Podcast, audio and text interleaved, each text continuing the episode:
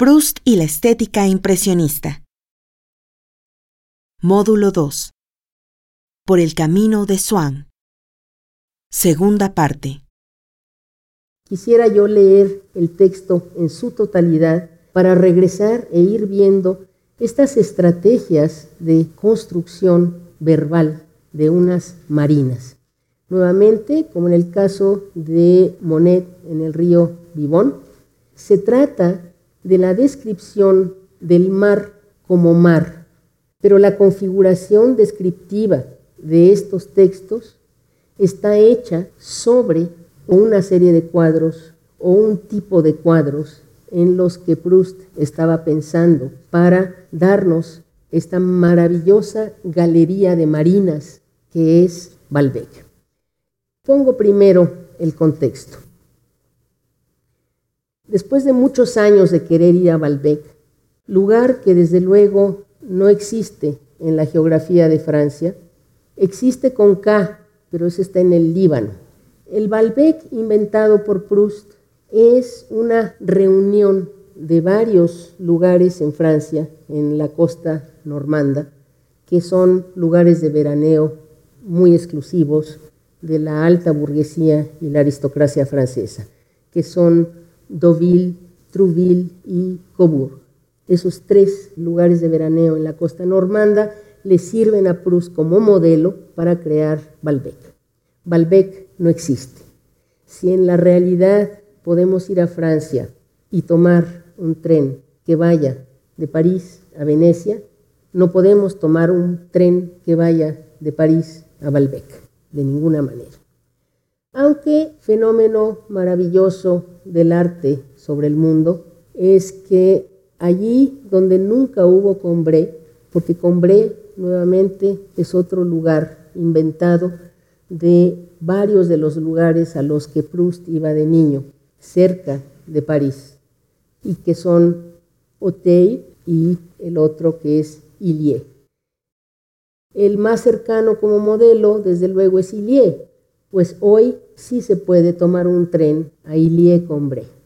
El pueblo cambió de nombre y hoy se llama Illier-Combré. La ficción cobra una materialidad que le da más realidad que la realidad.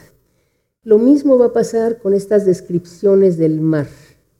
Descripciones del mar que hacen que el mar sea mucho más que el mar, que sea esa fusión ideal para Proust de los contrarios, de términos opuestos. Balbec es un lugar de la ensoñación al que el narrador quiere ir desde la mitad del otro libro. Es un lugar que está revestido por el valor que le ha comunicado otros personajes. Por una parte, Legrandin este snob, un snob tal que para no quedar mal con una duquesa con la que va en un coche y tampoco quedar mal con sus amigos burgueses, no los saluda, pero los mira con una pupila enamorada en un rostro de hielo.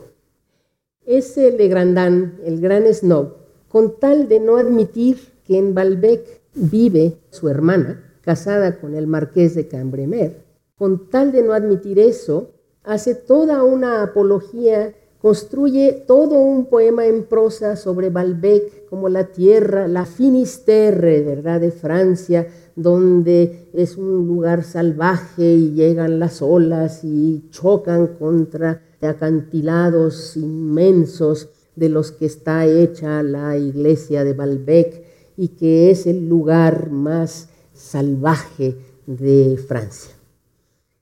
Por otra parte, Bergot, el personaje que figura como el escritor en esta obra y que está moldeado sobre Anatole France, tiene un opúsculo que habla de la iglesia de Balbec y le manda este opúsculo.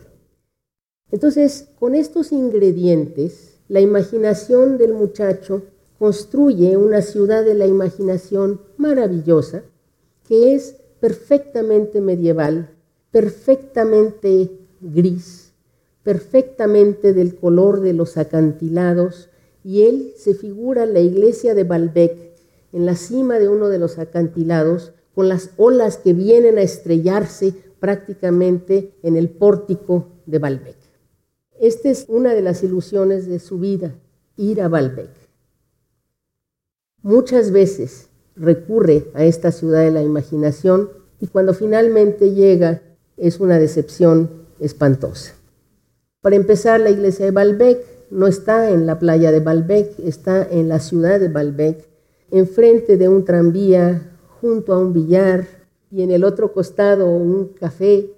Y la Virgen de Balbec, que había visto en reproducciones y había sido la ilusión de su vida poder ver la materialidad de esa Virgen, pues esa Virgen como piedra es impenetrable a la imaginación y no es más que eso, un pedazo de piedra.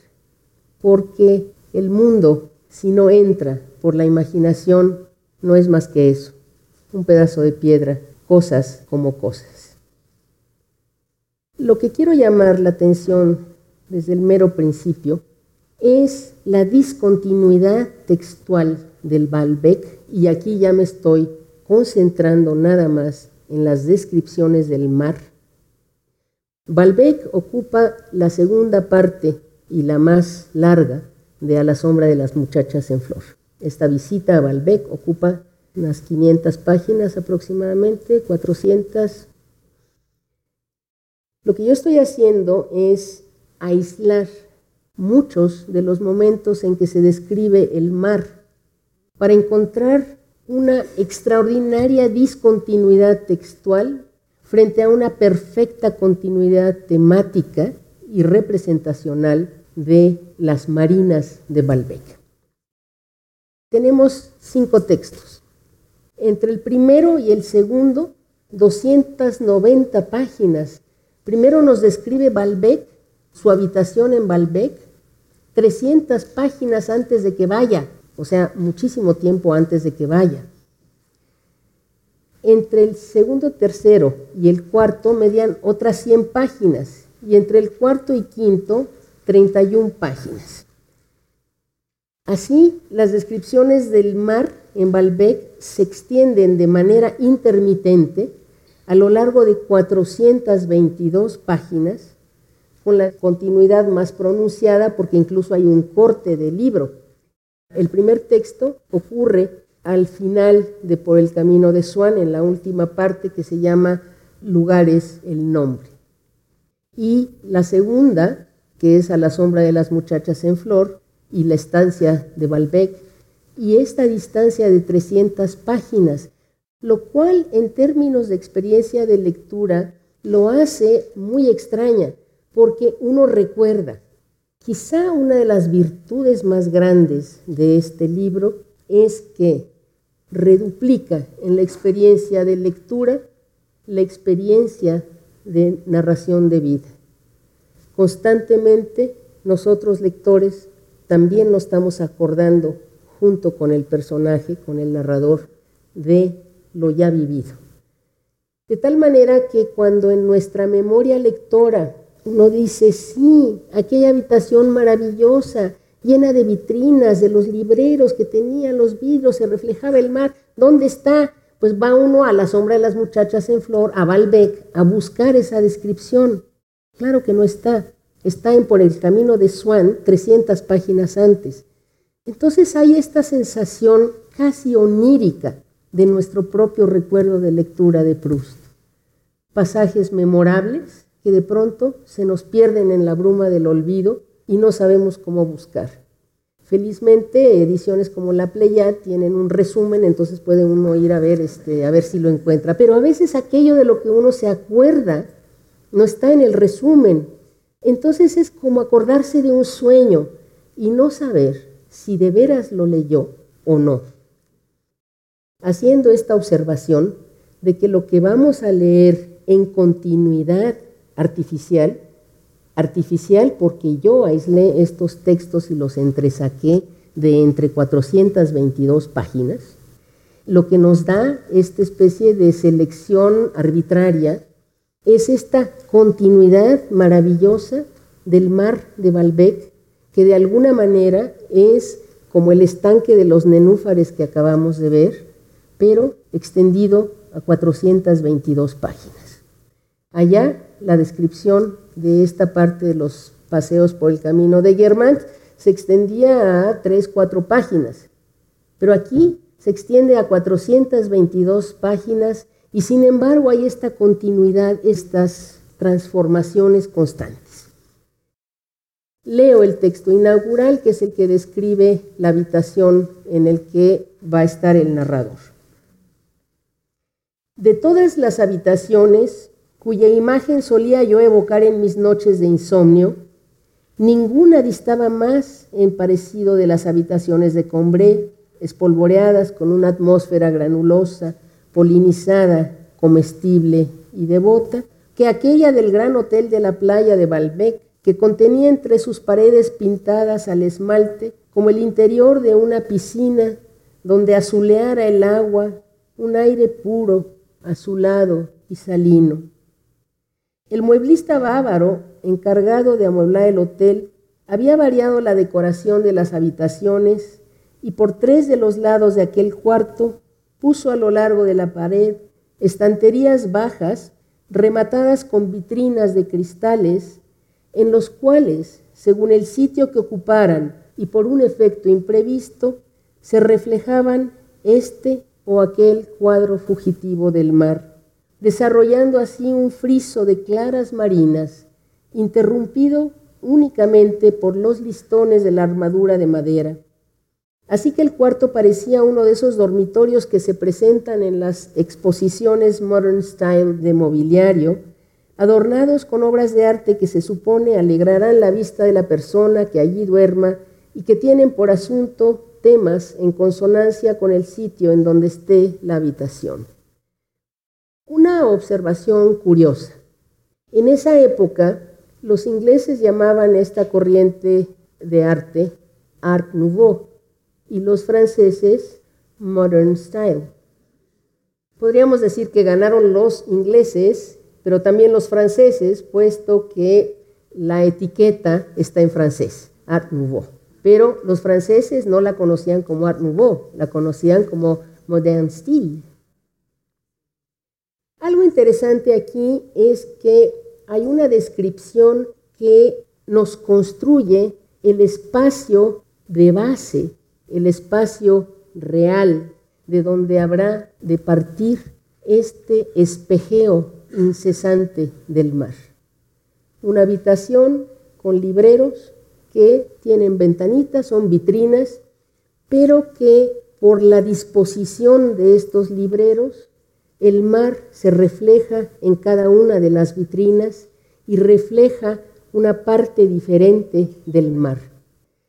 De esta manera, ocurren dos cosas interesantes. Por una parte, poner las coordenadas espaciales de base, no metafóricas, no transformadas, realistas, por así decirlo.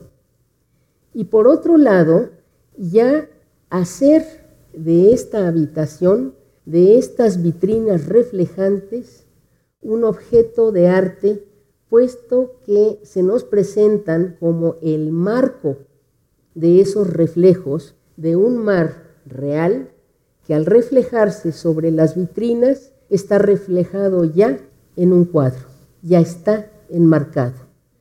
Y en esos marcos, por efecto de su disposición espacial, fíjense, es muy interesante, son tres ángulos, estamos imaginando claramente una habitación cuadrada, en tres de los ángulos están colocadas estas vitrinas y el cuarto va a ser esa ventana desde donde llega el mar que se refleja en estas vitrinas. Marco sobre marco sobre marco. La experiencia está así ya preparada para una contemplación multiplicada al infinito del mar en distintos grados de arte y de naturaleza. Nuestro segundo texto comienza por el día siguiente en el que el narrador pasó una noche de perros de una angustia espantosa porque no soporta el olor de la habitación, no soporta la elevación del techo, las cortinas son implacables, inmisericordes y no lo dejan dormir. El espejo le devuelve su imagen con una crueldad tan grande que no lo soporta, es decir, una habitación hostil. Pero es muy interesante cuando ya llegamos en el relato a Balbec, en esa segunda parte de A la sombra de las muchachas en flor, llegamos a esta habitación de noche y la vivimos como una pesadilla. Y sin embargo es la misma, la misma de hace 300 páginas. Entonces la imaginación tiene que ir incorporando en nuestra experiencia lectora esa habitación que es una pesadilla de noche y una galería, un museo de día. Pero entonces llega el día, pasa la pesadilla y dice, pero en cambio, a la mañana siguiente, un criado me despertó y me trajo agua caliente. Y mientras que me vestía e intentaba vanamente encontrar en mi baúl la ropa que me era necesaria, sin sacar otra cosa que un revoltijo de prendas que no eran las que yo buscaba, sentía un gran gozo al pensar en el placer del almuerzo y del paseo, al ver en el balcón, aquí es uno de los problemas de la traducción que me parecen gravísimas. Quiero suponer que a Pedro Salinas le pareció más chic que en una habitación tan elegante que daba al mar, su acceso al mar fuera por un balcón.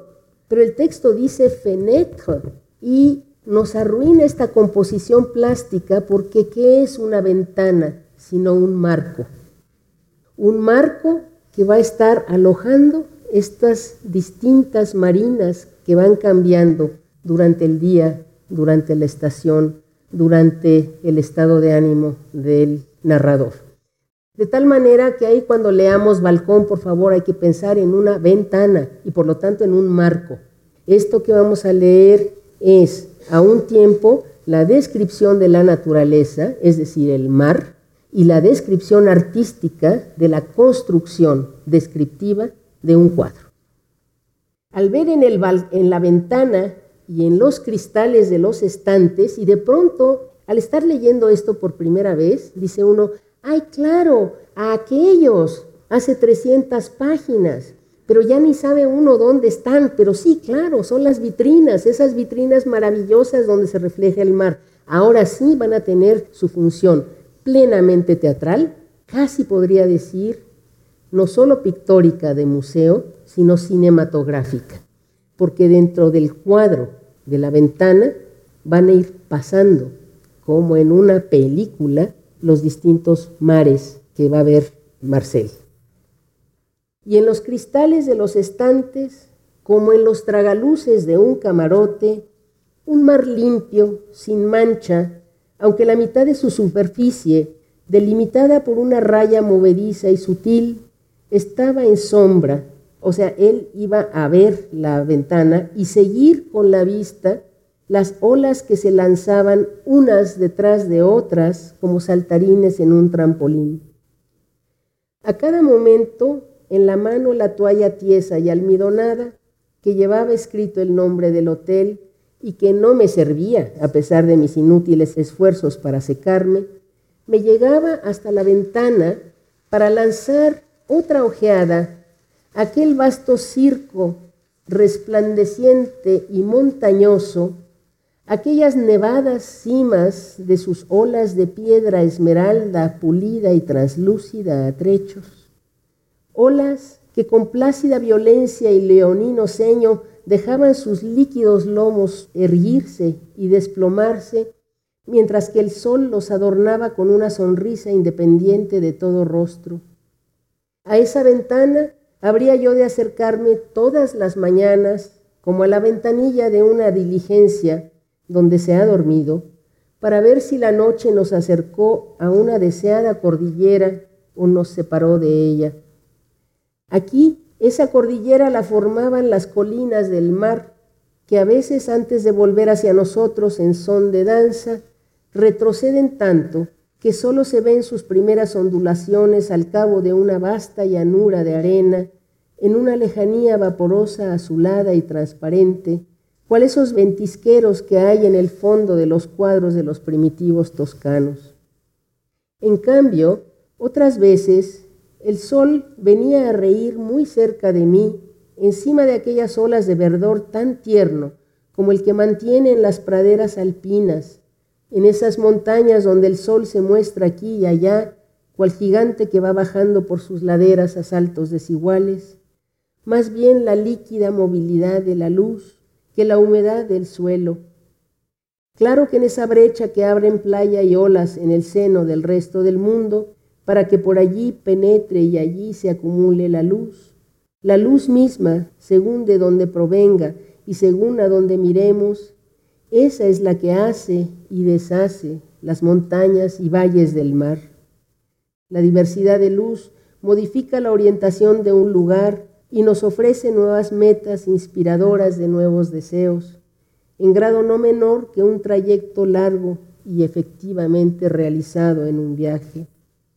Por la mañana, el sol venía de la parte de atrás del hotel, descubríame las iluminadas playas hasta llegar a los primeros contrafuertes del mar y parecía como si me mostrara una vertiente nueva de la cordillera, invitándome a emprender por el enrodado camino de sus rayos un viaje variado e inmóvil a través de los bellísimos rincones del accidentado paisaje de las horas.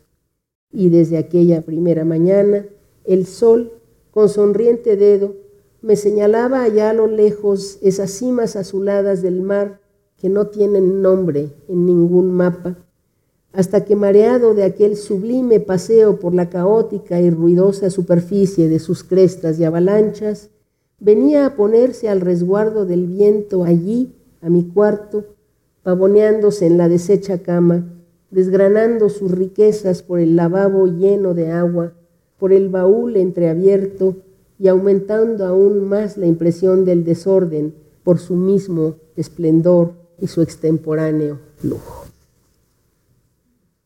Esta maravillosa descripción del mar no es una descripción realista de ninguna manera, porque recurre a una metáfora sostenida, una metáfora hilada que es la que la pone en términos no solo terrestres, sino específicamente alpestres, montañosos. El mar y la tierra, gracias al milagro de la metáfora, se funden y se confunden para significar la forma del mar. Este fluir más o menos informe del agua adquiere una forma, una coloración, una topografía y una geografía que le confiere la metáfora de la montaña y que en términos de una sensibilidad artística de Marcel Proust no es muy diferente de aquel gozo que le provocaba ver las garrafas metidas en el agua que al mismo tiempo eran cristal fluido y agua endurecida. Entonces, de esta manera, el mar como diría Valérie, toujours recommencer, ese mar que empieza todas las veces, que no tiene forma, adquiere una forma precisa, una materialidad y una solidez que no tiene como agua y que se la confiere la metáfora de la montaña. Es interesante aquí en este sentido un cuadro como el de Whistler en el que la materialidad y la densidad de las olas ya parecen piedra, ya parecen arena y no agua. De alguna manera, esta materialidad en las crestas de las olas, como cimas nevadas, pero también, ¿qué diferencia hay? Tal vez esto ya es la playa, tal vez eso ya es arena, no lo sabemos. ¿Y esto qué es? ¿Es una roca o es una ola? Lo cierto es que está pintada con el mismo grado de materialidad en el trazo que las que se ven como olas aquí y que ya no puede uno dudar que sean olas, pero que tienen esa materialidad que en Proust se convierten en una esmeralda pulida y translúcida. El horizonte del mar, la densidad de las nubes y acá sí tiene la misma cualidad en términos de la paleta y del trabajo de la pincelada, que le confiere una materialidad casi idéntica a las nubes que al agua, y al agua que a la arena, y a la arena que a la piedra. Esta manera de construir una materialidad a partir de lo que es líquido y por lo tanto de una forma. Cuando dice que esas cimas azuladas que no tienen nombre en ningún mapa, de pronto por el milagro de esta descripción metafórica, tienen forma, tienen un mapa. Lo que acaba de hacer Proust es mapear la informe y constante ir y venir de las olas. Otro efecto que es muy interesante aquí, no solo es la metáfora recíproca que describe el mar en términos de montaña, sino la habitación que es a su vez transformada por la metáfora en un barco. De pronto, esa habitación se convierte en el camarote de un barco y esa ventana le permite ver ya en movimiento los distintos mares que se van reflejando sobre las vitrinas.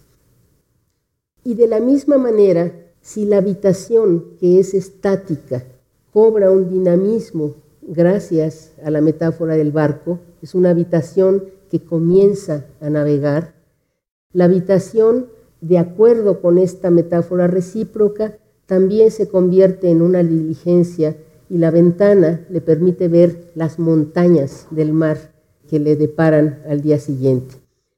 De tal manera que la habitación estática se nos convierte en un vehículo por el que se navega y se viaja en estas distintas marinas. Ya vimos que gracias a la metáfora recíproca lo que tenemos es que el mar y la tierra se confunden, intercambian sus predicados, intercambian sus lugares, pero la mirada también transforma el espacio de un espacio cuadrado en un espacio circular. Porque si bien el espacio de base, como lo estaba yo apuntando, son los cuatro ángulos de la habitación, es decir, un cuadrado, la mirada al desplazarse por todas las vitrinas, pasando por la ventana, convierte a este cuadrado en un círculo. Y por eso habla del el circo para lanzar otra ojeada a aquel vasto circo resplandeciente y montañoso. Aquí, desde luego, habría de entenderse circo en su sentido etimológico, círculo, que incluso probablemente el circo se llama circo porque sus pistas son circulares. Esta manera de, por el milagro del viaje de la mirada, el viaje de la mirada, que podría ser desde una diligencia o desde el camarote de un barco, la mirada va convirtiendo estas marinas en un viaje y de pronto llega la maravillosa metáfora que espacializa al tiempo y temporaliza al espacio, cuando dice que él emprende por el enrodado camino de sus rayos, en francés es sur la route tournante de ses rayons. La luz misma es la que opera todas estas transformaciones y la que opera este viaje y lo propone como los rayos de luz, como un camino, como una ruta, esos rayos que van dando vueltas de manera circular por toda eh, la habitación y que dice que él cada mañana emprendía por el enrodado camino de sus rayos un viaje variado e inmóvil a través de los bellísimos rincones del accidentado paisaje de las horas. De pronto ya no es nada más la interpenetración de la tierra con el mar, sino de la propia subjetividad y del tiempo y el espacio. Y esto que está viendo es un paisaje del tiempo, el accidentado paisaje de las horas. Engarzado, claro está, y nuevamente en un oxímoron, fíjese cómo estos momentos de sensibilidad prustiana que buscan fundir los contrarios recurren insistentemente al oxímoron como figura privilegiada. Ayer les decía que es un problema hablar del oxímoron en plural, porque Eduardo Casar tiene la propuesta de oxímorons. Tampoco es muy edificante porque un poco va en contra del español, pero oxímorones parece polvorones. Y el correcto, claro está, es el griego, pero es muy pedante, oxímora.